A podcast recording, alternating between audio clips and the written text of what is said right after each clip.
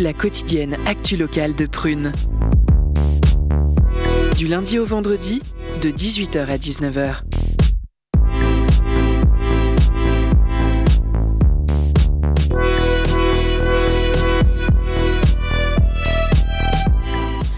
Chers auditeurs, auditrices, c'est toujours un plaisir de vous retrouver. Bienvenue à l'émission Curiosité du vendredi, le décryptage des informations de notre très belle région. Je suis toujours Priska. Vous allez bien, mon équipe, là? Ça va, ouais, merci. C'est la fin de la semaine. Ça va vous supporter quand même? Bah, c'est le Bah. meilleur moment.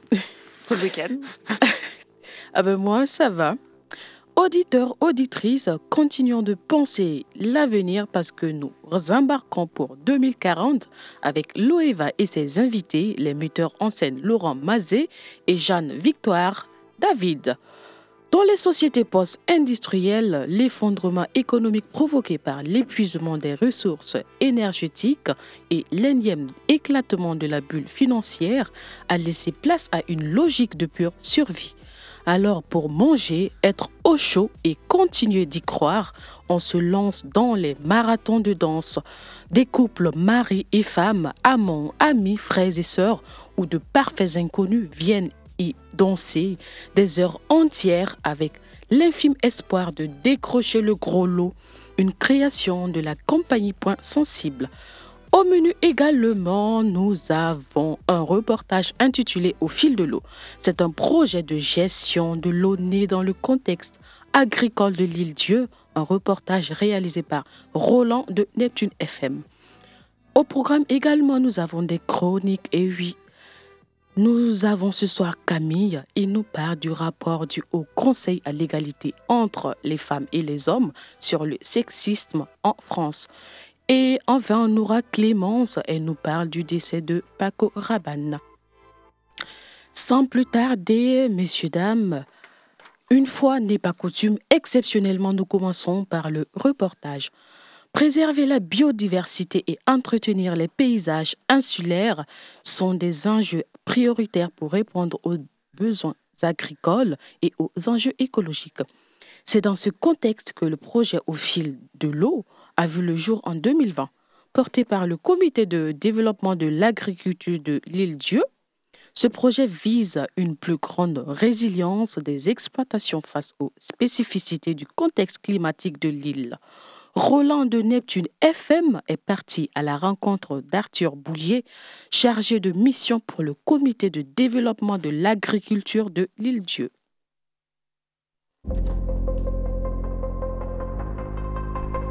Curiosité reportage.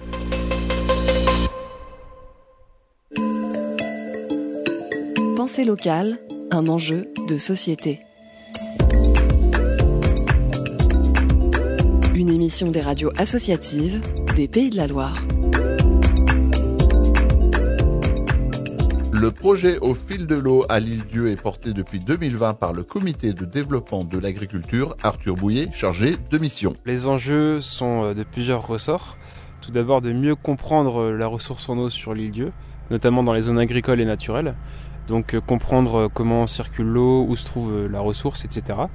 Et puis aussi de faire face à des problèmes de gestion de la ressource justement pour les agriculteurs. Donc euh, l'idée c'est de trouver de nouvelles sources de- d'eau euh, à travers par exemple la récupération des eaux de pluie ou bien euh, le stockage de cette eau euh, plus longtemps dans l'année. Par exemple, là on est en en train d'installer un équipement à la ferme de la bergerie pour capter l'eau de son toit de hangar pour qu'il le réinjecte dans sa réserve qui est déjà existante. Aujourd'hui, il avait une réserve qui était euh, alimentée par les eaux de ruissellement et de forage principalement. Donc là, ça va être une nouvelle source d'approvisionnement de sa réserve. Et pour la ferme d'Émilie aussi, on est en train de créer euh, avec euh, la ferme, hein, c'est partagé, l'investissement, une nouvelle réserve d'eau aussi pour les cultures maraîchères attenantes à la ferme. Réserve d'eau alimentée par les eaux de pluie, je précise. Et aussi, là, c'est le projet plus global, donc de préservation et de restauration des réseaux hydrographiques. Donc on continue aujourd'hui à identifier ces réseaux et à les restaurer petit à petit. Donc les fossés qui ont été creusés euh, auparavant par les anciens ou bien des fossés naturels. Et donc l'idée c'est de réhabiliter ces fossés qui sont pour la plupart tombés en friche. Et donc en fait le réseau qui auparavant on pense avait une cohérence et du coup faisait que euh, l'eau circulait mieux entre les parcelles etc. Aujourd'hui, cette cohérence a été beaucoup entamée et du coup, c'est essayer de retrouver par secteur cette cohérence afin que la terre soit mieux exploitable par les agriculteurs. Donc on a déjà depuis 2020 conduit plusieurs études. Une étude avec des étudiants hydrogéologues de l'école Uni-La-Salle qui avait donc fait des coupes souterraines pour identifier les ressources sur plusieurs coins de l'île Dieu en zone agricole. Ensuite, on a fait une étude en 2021 avec euh, la LPO de Vendée pour euh, inventorier les mares euh, dans l'ensemble, sur l'ensemble de l'île de manière participative. Donc c'était un projet qui s'était fait avec des habitants de l'île Dieu, une vingtaine. Et puis on a fait une étude avec la Chambre d'agriculture de la région Pays de la Loire pour diagnostiquer le fonctionnement de la gestion de l'eau par exploitation. Donc 8 exploitations avaient répondu présent et pour ensuite, en fonction de ça, déduire des préconisations pour mieux gérer cette eau de manière plus autonome. On a aussi fait des premiers travaux de réhabilitation. Donc on a, on euh, en 2021, on s'est concentré sur des 3-4 lieux d'intérêt pour les agriculteurs et on a fait donc euh, des restaurations de mares, euh, la création d'une petite mare et la restauration de fossés. Les perspectives, ça va être déjà de continuer et poursuivre ce qu'on a entamé en 2020 et 2021, c'est-à-dire mieux continuer à identifier ces réseaux hydrographiques, de manière plus globale cette fois sur l'ensemble des zones agricoles et naturelles et non plus sectorisées comme on l'avait fait pour les deux premières années qui étaient un peu des tests et d'avoir un vrai plan d'action global aussi pour la restauration de ces fossés, enfin de ces réseaux en général. Et aussi bah, en parallèle continuer à accompagner les agriculteurs sur des meilleurs systèmes de récupération et de stockage de l'eau. Alors ces petits travaux là que je viens de citer en fait euh, se font au compte-gouttes, hein, donc euh, là ils vont être achevés en 2022 voire 2023 pour les petits. Par contre le grand plan d'action sur les réseaux hydrographiques là ce sera plus long. Donc on peut, euh, en fait, euh, je pense que ce sera jamais vraiment fini. C'est des travaux qu'il faudra faire et entretenir. Donc on va dire que le lancement euh, a déjà commencé par petits bouts. Et après, il faudra continuer de manière plus, plus importante et entretenir ces travaux-là. C'est un projet de long terme. Quoi. Montant du projet au fil de l'eau Si on prend l'ensemble là, de l'enveloppe globale pour la restauration des réseaux géographiques, on a fait une estimation à 280 000 euros d'investissement. Et après, à ça, on peut ajouter donc toutes les études qui ont été faites ou qui vont être faites. Pour financer ce, travail-là, on a plusieurs sources. On a des fonds euh, du plan de relance avec la DRAF Pays de la Loire qui ont été mobilisés en 2021 et qui nous amènent euh, jusqu'en 2024. Donc là, ça permet de participer en partie au projet. On a aussi levé des fonds avec la Fondation du patrimoine au titre donc du patrimoine naturel. Donc en fait là c'est parce que dans notre projet on lie les enjeux de préservation de la biodiversité avec les enjeux de préservation d'une activité agricole et de restauration de réseaux. Et donc je rajoute aussi comme source de financement la collecte avec la Fondation du patrimoine qu'on est en train de réaliser en ce moment même. Toutes les informations du projet Au fil de l'eau sont consultables sur cda-ieu.com, rubrique les projets et fondation-patrimoine.org soutenir un projet Laurent, Radio Neptune FM, Lille-Dieu. C'était Pensée locale, un enjeu de société. Une émission de la Frappe, la Fédération des radios associatives en Pays de la Loire. Auditeurs, auditrices, le metteur en scène Laurent Mazet et la metteuse en scène Jeanne-Victoire David, vous allez bien, messieurs, dames?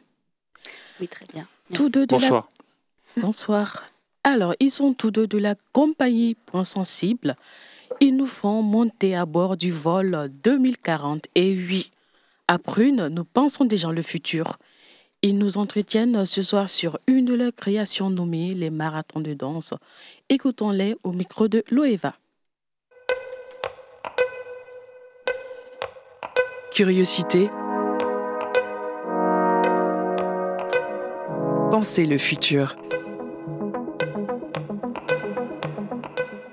Bonsoir, chères auditrices et auditeurs. Nous nous retrouvons à nouveau au micro de Curiosité pour l'interview thématique du vendredi Penser le futur, préparer l'avenir. Depuis le début de l'année, nous avons exploré ensemble plusieurs domaines pour lesquels nous pouvions penser le futur, que ce soit l'histoire, la science-fiction, l'alimentation. Nous avons découvert plusieurs solutions pour préparer l'avenir par l'action militante, l'aide humanitaire, le social, l'engagement politique. Et pour l'interview d'aujourd'hui, nous allons allier deux domaines, l'art et la science-fiction ou comment l'art peut nous aider à nous projeter dans l'avenir. Pour en parler avec nous ce soir, nous accueillons Laurent Mazet et Jeanne-Victoire David. Bonsoir. Bonsoir. Vous êtes metteur et metteuse en scène dans la compagnie Point Sensible. Depuis sa création en 2017, ou l'avez-vous rejointe après la compagnie? Alors moi, je l'ai rejointe en 2018. Et euh, j'y suis depuis le début, mais comme c'était une coquille vide au début, c'était juste un désir de créer un espace. Et avec Jeanne, on, s'est vite rencontrés. On a rempli l'espace ensemble. La compagnie Point Sensible s'est donnée comme mission première de, je cite, venir toucher les points sensibles de nos inconscients collectifs. Dans quel but exactement? Pourquoi y aurait-il besoin de venir toucher, agiter nos inconscients collectifs? Eh bien parce que, euh, vu le, flux de la vie, actuel, le flux de l'actualité, euh, les nombreuses sollicitations, les nombreux stimuli euh, qui, nous, qui nous tombent dessus dans notre époque, euh, parfois, on peut manquer de recul, on peut manquer de perspective, et à travers nos œuvres, on cherche à donner des perspectives autant sur le plan thématique, sur le plan historique, voilà. Et du coup, bah, gratter les inconscients collectifs, c'est finalement se dire c'est quoi notre commun qu'on traverse et quelle mise en conscience on peut faire commune. Et du coup, c'est là où on vient, dans, dans ces interstices-là, poser et créer nos œuvres. Et comment vous y prenez-vous, du coup, pour... Euh, Alors, on se base surtout sur euh, l'outil de l'improvisation théâtrale. Euh, et en fait, grâce à l'improvisation, on va, on va dire qu'on a une, un prisme de jusqu'où on improvise et jusqu'où on écrit. Donc, on est vraiment en écriture contemporaine. C'est nous qui créons les, les, spectacles. On ne fait pas d'adaptation de texte déjà écrit. Et soit on garde une structure très légère dans laquelle on improvise assez librement, soit on va vers des spectacles plus écrits. Et du coup, vous êtes au micro de Prune ce soir pour parler d'un point sensible bien particulier que vous venez toucher avec votre dernier spectacle qui s'intitule Danse ou crève. Bien que le titre soit très explicite, il faut bien sûr le présenter à nos auditoristes pour leur donner envie de venir voir votre spectacle. Que se passe-t-il donc dans ce spectacle où soit on danse, soit on crève? Pouvez-vous nous donner l'intrigue, nous présenter un peu le scénario? Alors déjà, pour, euh, avant de donner l'intrigue, il faut en expliquer un peu la, genèse. C'est-à-dire que c'est librement adapté euh, d'un livre et d'un film. Je peux en parler maintenant? Oui? Oui, vous anticipez sur ma prochaine question. C'est ah, bah, Euh, c'est librement adapté donc d'un livre et d'un film qui portent le même nom, qui s'intitule On achève bien les chevaux, notamment le film euh, qui est sorti en 1969, réalisé par Sidney Pollack. Oui, le livre d'Horace McCoy. Et le livre d'Horace McCoy, et qui euh, retranscrit la période des années 30, la Grande Dépression aux États-Unis. Et juste après le crack de 1929, comment des marathons euh, de danse se sont installés dans les États-Unis, aux États-Unis, et on fait venir des foules, vraiment, de, autant public, des voyeurs, des, des gens qui voulaient se divertir, que des candidats et des candidates qui cherchaient à gagner de l'argent, puisqu'il y avait des primes, et puis à se nourrir aussi, à se chauffer. voilà, donc euh, c'est inspiré de ceci. Hmm, c'est une histoire vraie, c'est... Oui, ça, c'est des choses qui se sont vraiment passées. Et nous, on le, on le, transpose, en fait, euh, dans ce climat 2040, euh, sur fond de collapsologie ou d'effondrement. Hmm. voilà, comment ces, ces, marathons de danse ont repris vie et comment euh, les personnages euh, les traversent. Donc l'idée vous est venue en, lisant ou en voyant le film? Le film surtout. Voilà, en voyant le film, et euh, c'était une. au début, c'était lors d'un festival d'improvisation. La compagnie s'est vue confier une carte blanche avec des intervenants dans ce même festival d'improvisation. Il fallait présenter une, une, démo au début, donc c'était une simple démo de 40 minutes, 40-45 minutes. Et puis après, on l'a plus travaillé euh, en résidence, notamment à Lyon. Euh, euh, et puis ça s'est développé au fur et à mesure dans l'écriture, dans, dans une espèce de trame dans lequel les improvisatoristes évoluent librement. Donc vous en avez un peu parlé déjà, mais votre spectacle a la particularité que le scénario et les personnages ont été écrits en amont, mais pas les dialogues, ni les mouvements et déplacements. Donc cela implique en fait que les comédiens vont s'emparer des personnages, mais au final, ils vont donner à voir au, public ce que eux, en tant que personnes, vivent au moment donné. C'est ça? Bah, euh, oui, c'est-à-dire qu'en fait, euh, les donc c'est des improvisateurs improvisatrices qui vont jouer et euh, on travaille des, archétypes de personnages. Est-ce que c'est donc ils viennent en duo se présenter à ce, marathon-là? Est-ce que ce sont des amis, un couple, etc. Et après, oui, ce que vous voyez, enfin les personnes que vous voyez danser, c'est les improvisateurs, improvisatrices qui, dans le cadre de l'incarnation de leur personnage, vous offrent ben, quelle est la, personnalité de ce personnage-là ce soir. Donc chaque, chaque spectacle est différent et à chaque fois on construit des nouvelles chaque, à chaque fois, on construit et des, nouvelles, euh, des nouveaux contextes en fonction de là où on le joue et des nouvelles personnalités. Voilà. Et il faut ajouter aussi que on trace aussi un contexte politique, socio-économique dans lequel les personnages euh, évoluent. Par exemple, on sort de répétition aujourd'hui, on a travaillé ça sur euh, voilà, euh, c'est quoi la France en 2040, qui est président, qui. oui. C'est quoi Nantes C'est quoi Nantes ouais. en 2040 Qu'est-ce qui, qu'est-ce qui a changé? Qu'est-ce qui s'est effondré? Qu'est-ce qui a été bouleversé? Qu'est-ce qui a été englouti par le Par exemple, mmh. ouais. Donc, cela, combien, combien de fois vous prévoyez de jouer le spectacle? Alors à Nantes, il est, il est prévu une seule, une seule fois, une seule fois c'est demain soir. Est-ce que vous allez le faire voyager? Il a déjà voyagé, il a déjà euh, été euh, joué à Toulon, à Bruxelles, à Nancy. Euh, à Clermont-Ferrand. À Clermont-Ferrand. en fait, on s'appuie, on s'est notamment appuyé sur des troupes locales qui s'emparaient du spectacle. En fait, ce qu'il y a de plaisant et d'utile de le faire jouer par des troupes locales, c'est qu'on met dedans des enjeux locaux. Donc du coup, les gens, les locaux, ont une connaissance du territoire euh, qui, qui, permet de discuter avec eux, en fait, sur, bah, ok, qu'est-ce qu'on, euh, comme vient de dire Jeanne, qu'est-ce qu'on fait de Nantes, qu'est-ce qu'on fait de Rosé en 2040, et d'être précis, mm. pour que ça parle au public local aussi. Donc au final, il y a un cadre, une trame, mais euh, les spectateurs ne verront jamais le même spectacle final. Exactement. Donc le, cadre, c'est vraiment ce, euh, ce marathon jusqu'où on peut aller. Euh, ben, le titre porte bien son nom, dans sous crève. Euh, mais à chaque fois, c'est des personnalités différentes, des personnages différents et dans une, ouais, un environnement différent. Il faut ajouter une chose aussi sur les personnages. Vous parliez de, de personnages. En fait, il faut comprendre la dynamique d'un improvisateur ou d'une improvisatrice sur scène. Il n'a jamais vraiment un personnage. Enfin, si, il a un personnage, mais il a une esquisse de personnage qu'il construit petit à petit dans le jeu. le personnage trouve sa vérité dans le jeu, alors que par exemple au théâtre écrit, euh, il, va le, il a déjà un texte euh, préétabli et surtout il, va, il a une idée un peu plus précise de, son personnage. Là, on a, on, a, on a des précisions sur le personnage, mais le personnage se construit in situ. Oui, et au théâtre, c'est vrai que les, les, comédiens, comédiennes savent d'où part le personnage et où est-ce qu'il va à la fin, c'est mm. écrit et pas ici. C'est-à-dire qu'on sait qui on est au départ, mais on ne sait pas jusqu'où le couple, le duo va durer dans le spectacle, dans le marathon, qui va être éliminé, tout ça. Les comédiens comédiennes se laissent porter.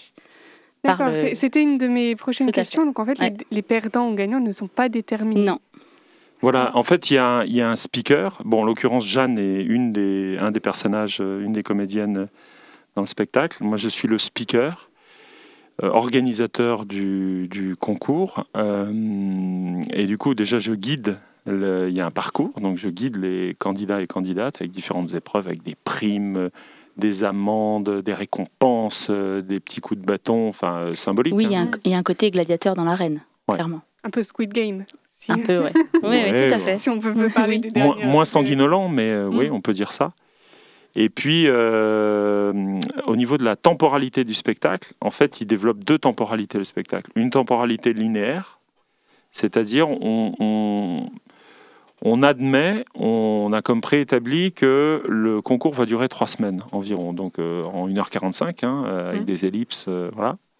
Ça, c'est la temporalité linéaire. Et puis la deuxième temporalité, c'est que le spectacle, dans la deuxième partie, devient plus fragmenté. C'est-à-dire que le, au fur et à mesure des éliminations, les comédiens et comédiennes ne s'arrêtent pas de jouer pour autant. il y a toujours de la vie sur le plateau, sur la piste de danse. Le concours continue, temporalité du réel. Et puis à côté, on voit. Euh, Ce qu'il advient des personnages, une fois qu'ils sont éliminés. Voilà. Eh bien, c'était euh, la première partie de cette interview. Nous allons nous interrompre pour écouter une petite musique et nous reprendrons après la pause. Restez en ligne, chères auditrices et auditeurs. Merci Loïva et euh, merci euh, à nos invités. Du coup, pour la musique, c'est Colors par Taga Taga.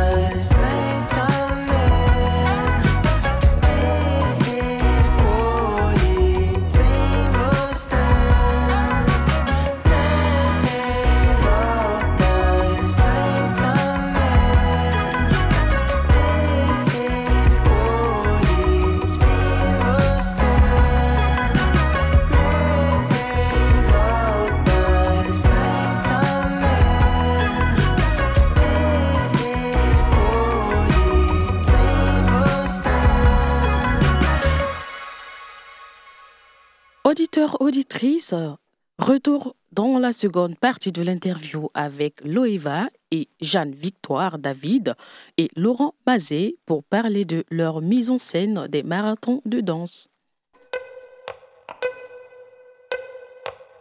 Curiosité. Pensez le futur. Et nous voilà de retour euh, au micro de Curiosité, du coup, pour la suite de l'interview avec euh, nos invités, Laurent Mazet et Jeanne-Victoire David, qui viennent nous présenter leur spectacle Danse ou crève, qui euh, aura lieu demain à Nantes, samedi 4 février à 20h30 au théâtre municipal de Rezé. donc avec ce scénario qui se passe en 2040, une société post-apocalyptique un peu, avec, qui suit le, les scénarios de collapsologie dont on entend parler de, plus en plus, et donc dans votre spectacle où les gens doivent, doivent danser pour, euh, pour obtenir le, les besoins, de, de, oui, les premières nécessités pour manger, pour se loger. Et donc, euh, dans votre spectacle pour Nantes demain, combien de, comédiens seront sur scène? Est-ce que bah c'est le même, même nombre à chaque fois? Ça peut varier. Ça varie un peu, mais c'est entre 10 et 14. Et demain, on sera 10 sur scène. 10 sur scène et un speaker. Alors, sachant que le spectacle, vous l'avez dit, dure 1h45, euh, est-ce que les, mm, les comédiens, les personnages dansent réellement en continu Ou est-ce qu'au fur, au fur et à mesure que le spectacle avance, il y a évidemment des perdants au concours? Mais pour ceux qui restent jusqu'au bout, est-ce que cela, cela implique qu'il y ait une danseuse ou un danseur qui danse jusqu'au bout du spectacle? Alors oui, donc il, il, va y avoir des temps de, pause dans ce concours. On a aussi mis en scène des temps, notamment dans les dortoirs, quand euh, les, personnages ont des, temps de pause. Euh, mais oui, par contre, c'est un, spectacle qui est très demandeur euh, physiquement, donc on danse beaucoup. sur plusieurs musiques différentes et, en fait il y a plusieurs on nous demande de faire plusieurs choses c'est à dire qu'on va pas juste danser pour danser parfois pour gagner des primes on nous demande de faire la danse la plus rapide par exemple. Il faut qu'on réponde aux injonctions du speaker. Et euh, on danse beaucoup pendant le spectacle et surtout on danse beaucoup pendant les deux jours de préparation. C'est-à-dire que là, ils ont beaucoup dansé, ils ont beaucoup dansé aujourd'hui parce que euh, déjà, il faut s'exercer à danser en couple et non pas euh, comme dans une boîte de nuit où tout le monde est libre. Vous ça reste un concours, donc se mettre dans cet état d'esprit. Mhm. Et puis il faut danser. Euh, c'est quoi danser avec mon frère ou ma sœur? C'est quoi danser avec euh, mon mari ou ma femme? C'est quoi danser avec ma mère ou mon père? Enfin, euh, etc. Suivant les, combinaisons. Donc il y a l'effet fatigue à travailler et puis un effet de réel maximum sur sur le fait d'y croire en fait. Là, on voit deux frères et sœurs qui dansent. Bah, c'est deux frères et sœurs qui dansent. Et parce que les, les comédiens, du coup, euh, sont déjà formés à la danse ou euh, pas du tout? Alors non, euh, justement aussi, enfin c'est arrivé qu'on joue des danses ou crèves avec des, une danseuse, des danseuses. Mm. mais l'idée, c'est justement que c'est un marathon qui est ouvert à tout à chacun, en fait. Donc c'est comment aussi des, des, personnes, des personnages lambda, viennent aussi se prêter au jeu du marathon, avec leurs propres enjeux de pourquoi on vient faire ce, ce marathon. Est-ce que vous avez d'autres dates prévues après Nantes? Est-ce qu'il va continuer euh, pas, pour ce spectacle-là. On, projette de le, produire quand même à Lyon, puisqu'il a été aussi euh, créé à Lyon, mais rien de, définitif encore. Donc vous êtes les créateurs du spectacle, donc vous le suivez dans les différentes villes où il est, euh, où il est représenté. Comment a-t-il été reçu dans, les, dans les villes où vous l'avez déjà, déjà montré? Bah, En fait, je pense qu'il y a le même ordre de réaction il y a déjà, euh, je pense qu'il y a cette euh, curiosité déjà par rapport au pitch. Enfin, déjà, voilà, il y a enfin, sans trop dévoiler aussi. Enfin, voilà, il y a, euh, en fait, le spectateur, il a, il est, il est mis dans plusieurs positions. Il y a une position de spectateur, spectatrice de spectacle, complice avec les comédiens, comédiennes, presque pour chercher l'empathie. En fait, une empathie se développe avec les candidats. Et puis il y a un côté voyeur aussi, où nous on a eu des retours des fois, euh, on est mal à l'aise à regarder ça au bout d'un moment parce que bah, les candidats et candidates se font un peu euh, maltraiter. Bon, personne mm. n'est blessé, hein, mm. mais euh, voilà, il y a, y a ce truc, ce plaisir à la fois de rire de leurs difficultés, et puis en même temps ce, cette interrogation euh, pourquoi je ris en fait? Pourquoi je ris de ça? Je me retrouve piégé moi-même euh, dans, la chose. Donc euh, un sentiment, je pense, complexe, donc du coup un sentiment agréable et, pour le théâtre, parce que la complexité, bah, c'est ce qu'il y a de meilleur pour la place du spectateur, spectatrice au théâtre. Oui, c'est sûr que c'est un spectacle qui laisse rarement indifférent que ce soit dans les réflexions que ça porte sur euh, bah, comment nous on voit, on imagine le monde de 2040. Donc euh, on voit beaucoup de spectateurs qui s'emparent aussi après de ces sujets-là. Et, euh, et, aussi, oui, par rapport à l'empathie qu'on peut avoir, des fois, il y a des spectateurs qui ont eu vraiment en empathie un couple qui s'est fait éliminer très injustement, parce qu'il y a beaucoup d'injustice dans ce spectacle-là. Et donc il y en a, il y a même des spectateurs qui sont en colère que certains, que certains perdent et d'autres gagnent. Oui, parce qu'au final, on pourrait dire que votre euh, spectacle est une représentation de l'instinct de survie pur, cet instinct qui nous pousse à dépasser nos limites physiques, mentales dans des situations désespérées. Et euh, voire même euh, en deçà de situations désespérées, si on prend notre époque, bon, sans vouloir trop se faire mal, hein, mm. mais on a quand même le syndrome du hamster dans, sa roue. des fois, entre nous, on se dit T'es crevé, toi, en ce moment Ouais. Et toi, t'es crevé? Ouais, je suis crevé aussi. Je cours, je cours partout comme on touche l'inconscient des spectateurs, c'est ça qui peut aussi rejaillir dans nos vies, disant de ralentir, qui est une injonction permanente, mais qu'on a souvent du mal en tant que société à faire. Et vous pensez qu'on pourrait en arriver là, à devoir lutter pour se, à lutter, à se battre pour survivre? Est-ce que c'est personnellement votre vision de l'avenir? Bah, c'est vraiment des réflexions qu'on a, notamment avec les comédiens comédiennes. Mm. C'est aussi le moment où on se dit bah, comment on pense le monde en 2040 entre les collapsologues convaincus et ceux qui disent ben non, on va s'en sortir. Disons que ce, panel-là, nous, on essaie de le représenter sur scène. Donc, euh, et entre ça, euh, à titre très personnel, on oscille. Il y a des fois, on se dit ben, c'est foutu. Mm. Et d'autres, on se dit ben, on se débrouillera toujours. Euh, on montre aussi, en fait, ces personnages-là.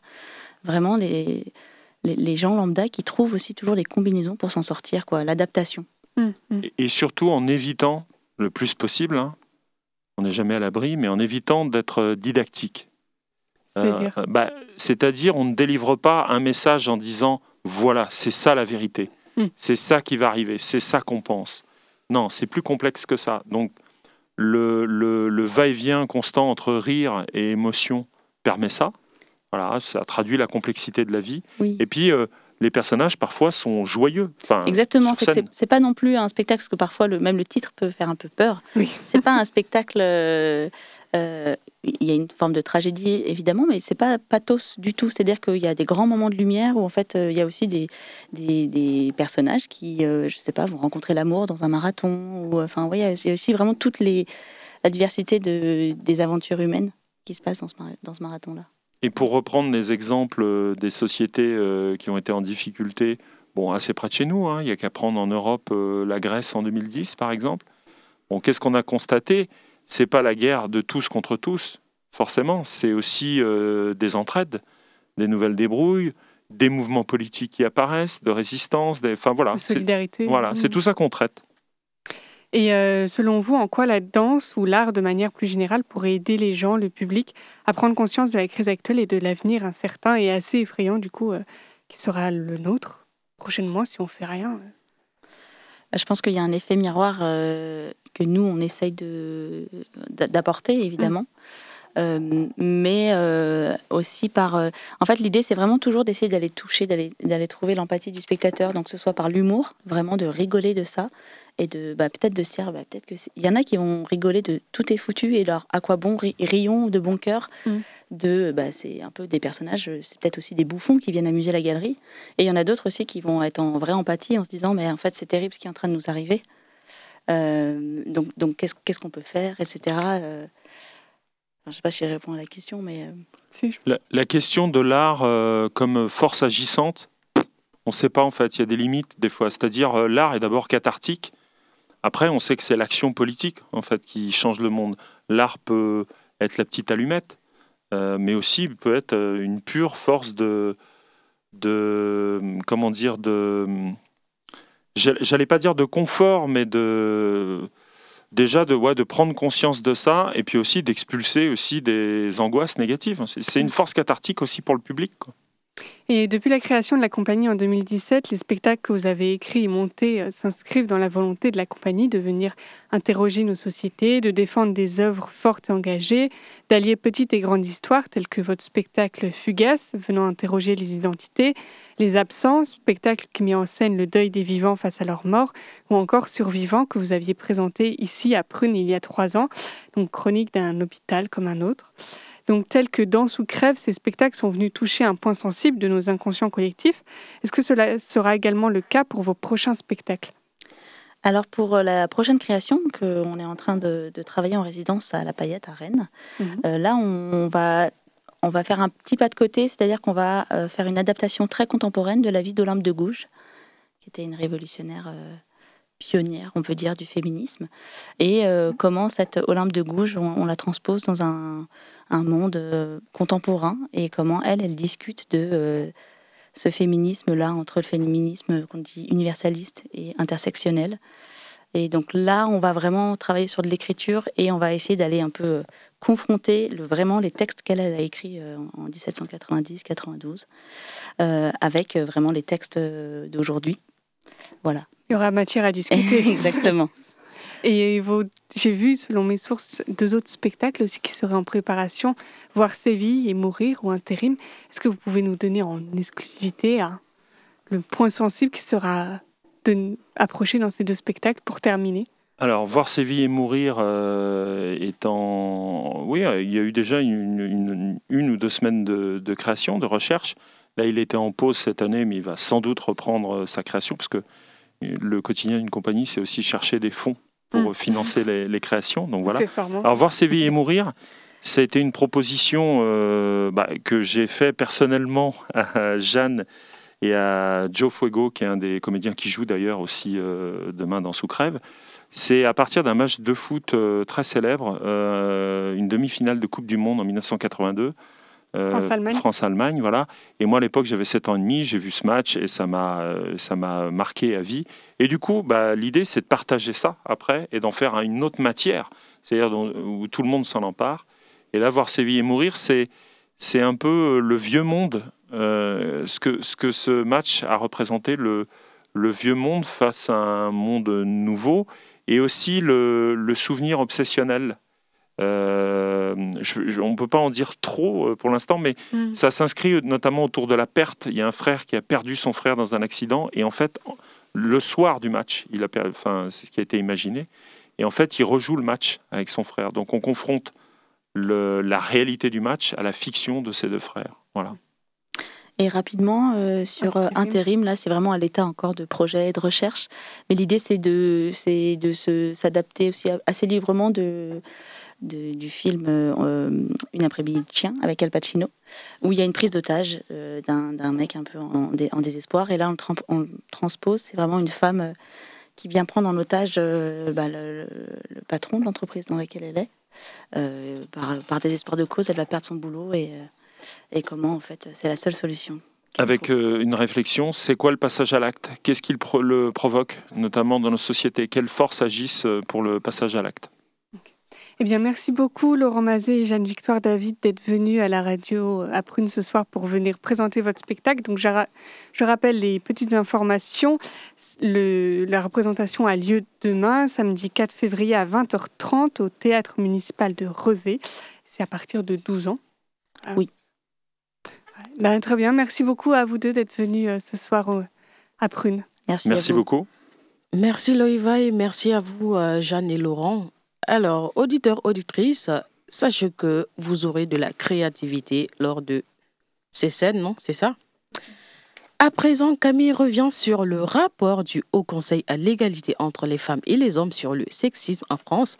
Mais avant, écoutons Zigzag de Kill the Pain.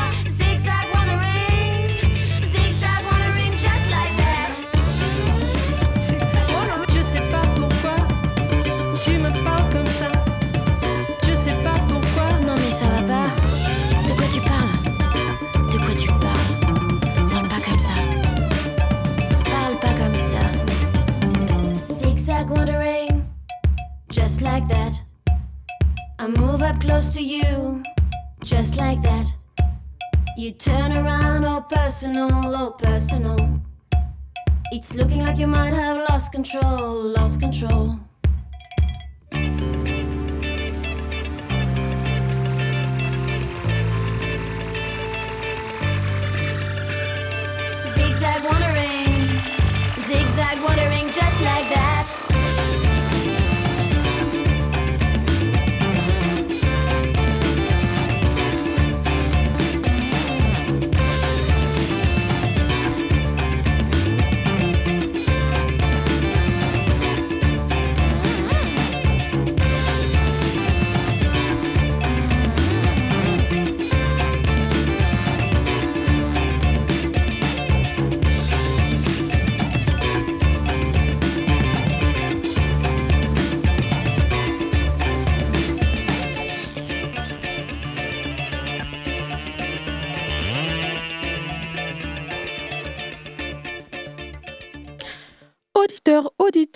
Passons à présent à la chronique de Camille qui évoque le sexisme. Curiosité. Les chroniques de la rédaction.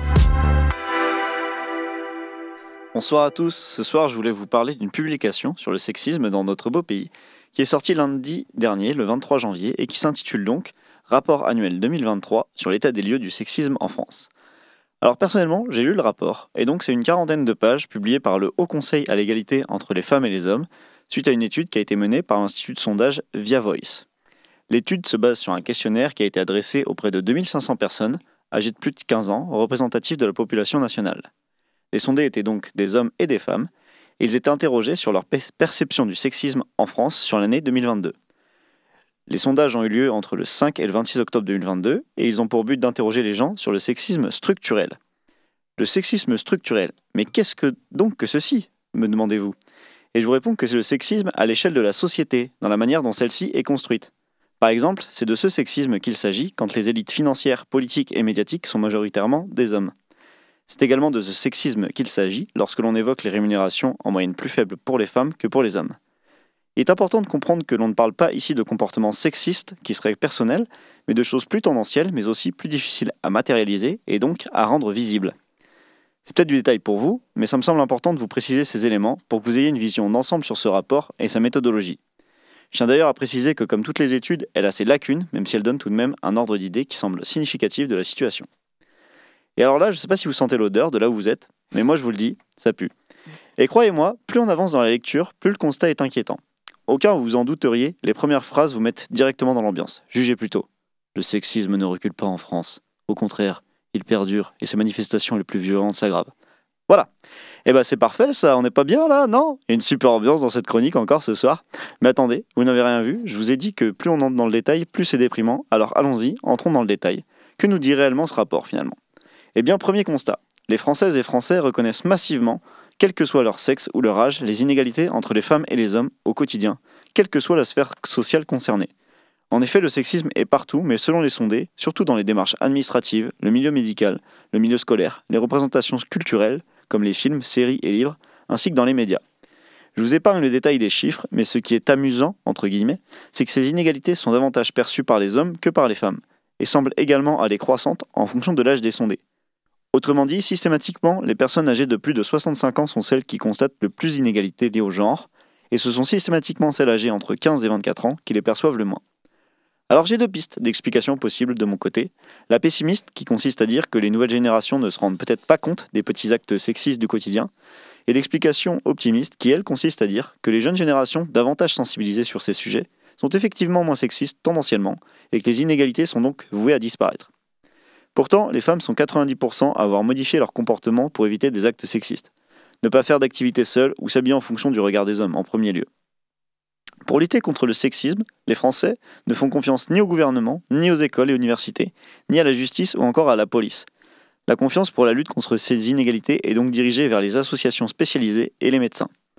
Concernant l'appareil judiciaire, les sondés estiment que les lois et sanctions actuelles sont insuffisantes pour lutter contre le sexisme, considérant que trop d'actes sexistes restent impunis et que la lutte contre ces actes devrait être une des priorités gouvernementales, ce qui témoigne d'une réelle attente de l'opinion à l'égard de ses dirigeants sur le sujet. Enfin, sur la constitutionnalisation du droit à l'avortement, 81% des sondés y étaient favorables au moment du sondage. Et alors c'est amusant, et encore une fois je mets des guillemets, parce que le Sénat a voté pour cette proposition ce mercredi. Et devinez le résultat 166 voix pour, mais surtout 152 voix contre. Quand on sait qu'il faut que l'Assemblée revote le texte et que le président doit ensuite organiser un référendum pour finalement faire modifier la Constitution, on perçoit tout le décalage, ce qui explique notamment la défiance de la population vis-à-vis de ses gouvernants pour lutter contre le sexisme. Bref, cette histoire, c'est pas gagné, mais bon, on progresse, enfin, on espère. À la semaine prochaine et bon week-end. Merci à toi, Camille. Auditeurs, auditrices, vous n'êtes pas sans savoir que les cadeaux font partie intégrante de notre curiosité du vendredi. C'est pourquoi Lola nous amène au pays des présents.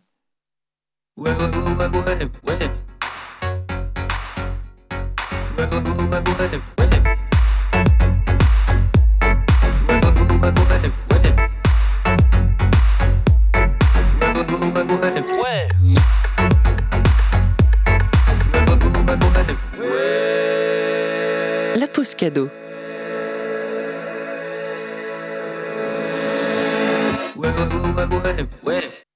Ce soir, Prune a le plaisir de vous faire gagner les- des places pour l'occasion des 10 ans du label Le Turc Mécanique. Au programme, l'électro-psyché rock de Tropical Horse, la pop exo-kitsch de Balladur et le grand corgue balade de Gérard Jugnot 106. Alors si tu veux tenter euh, cette expérience musicale, envoie-nous un message sur Instagram de Prune et on se laisse avec la suite de l'émission et le morceau La Notée de Tropical Horse. C'est tout de suite sur Prune.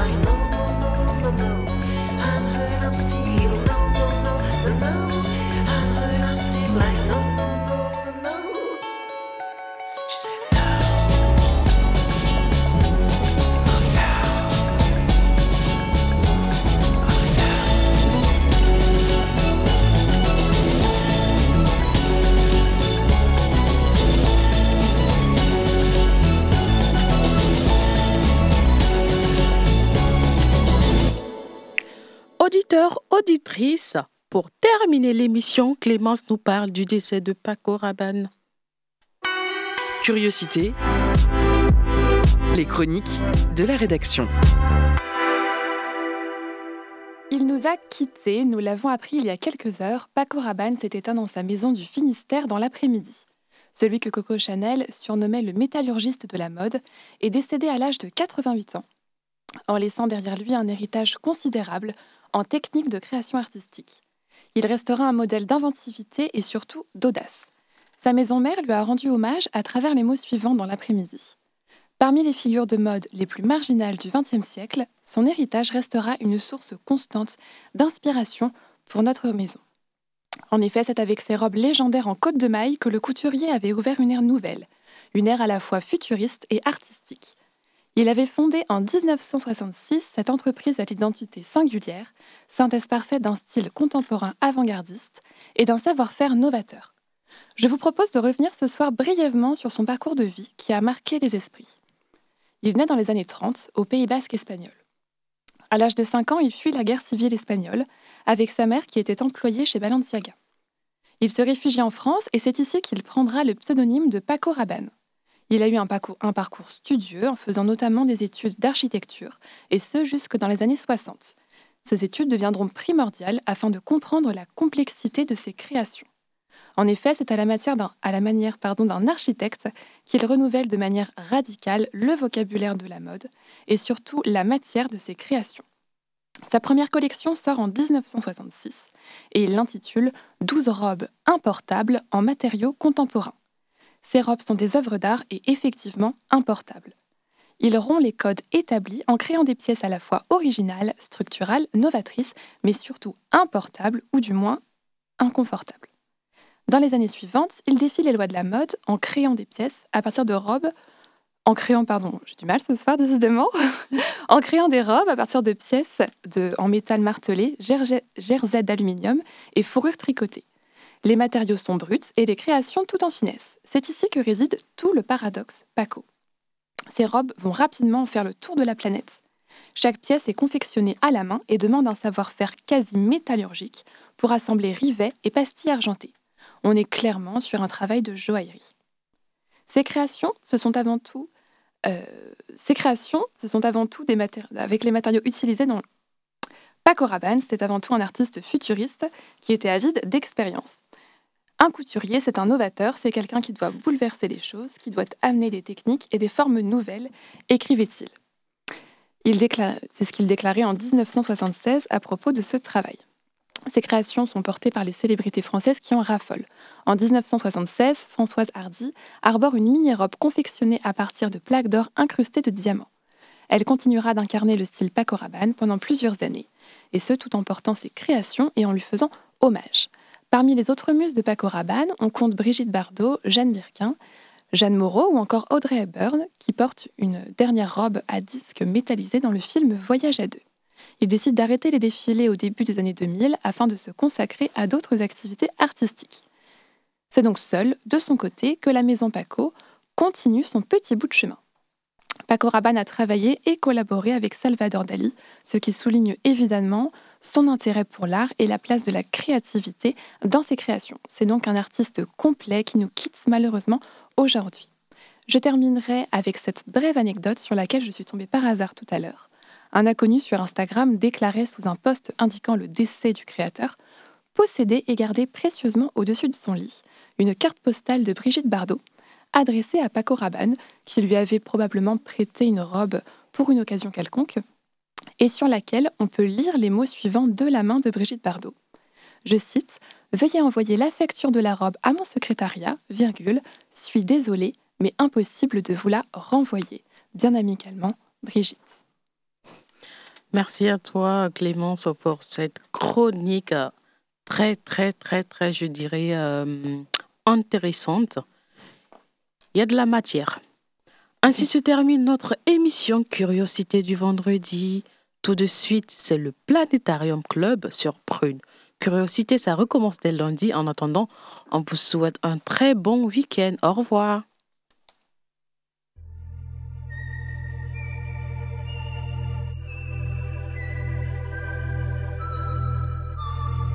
Curiosité. Du lundi au vendredi de 18h à 19h. Et en podcast sur prune.net.